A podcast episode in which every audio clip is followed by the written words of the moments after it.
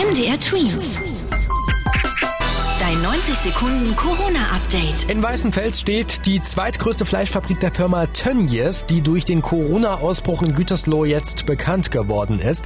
Aber auch in Weißenfels gab es jetzt einen positiven Corona-Test.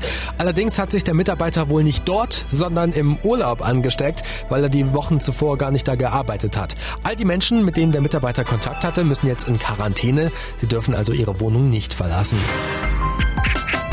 Über 15 Millionen Menschen haben sich die offizielle Corona-Warn-App der deutschen Bundesregierung runtergeladen. Noch viel mehr wollen die App in Zukunft runterladen. Das ist zumindest das Ergebnis einer Umfrage. Demnach will jeder zweite Deutsche mit Smartphone sich die App installieren. Das wären dann um die knapp 30 Millionen Menschen. Im Moment geht das aber gar nicht, weil die App nicht auf jedem Smartphone-Modell funktioniert. Die Corona-Warn-App soll dabei helfen, nachzuvollziehen, wie sich das Virus ausbreitet und somit bei der Eindämmung helfen.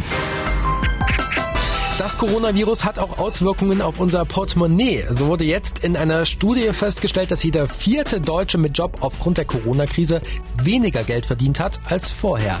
Vor allem trifft es dabei offenbar die Leute, die ohnehin schon weniger Geld verdienen. Menschen mit Jobs, die gut bezahlt werden, hingegen sind laut der Studie weniger betroffen.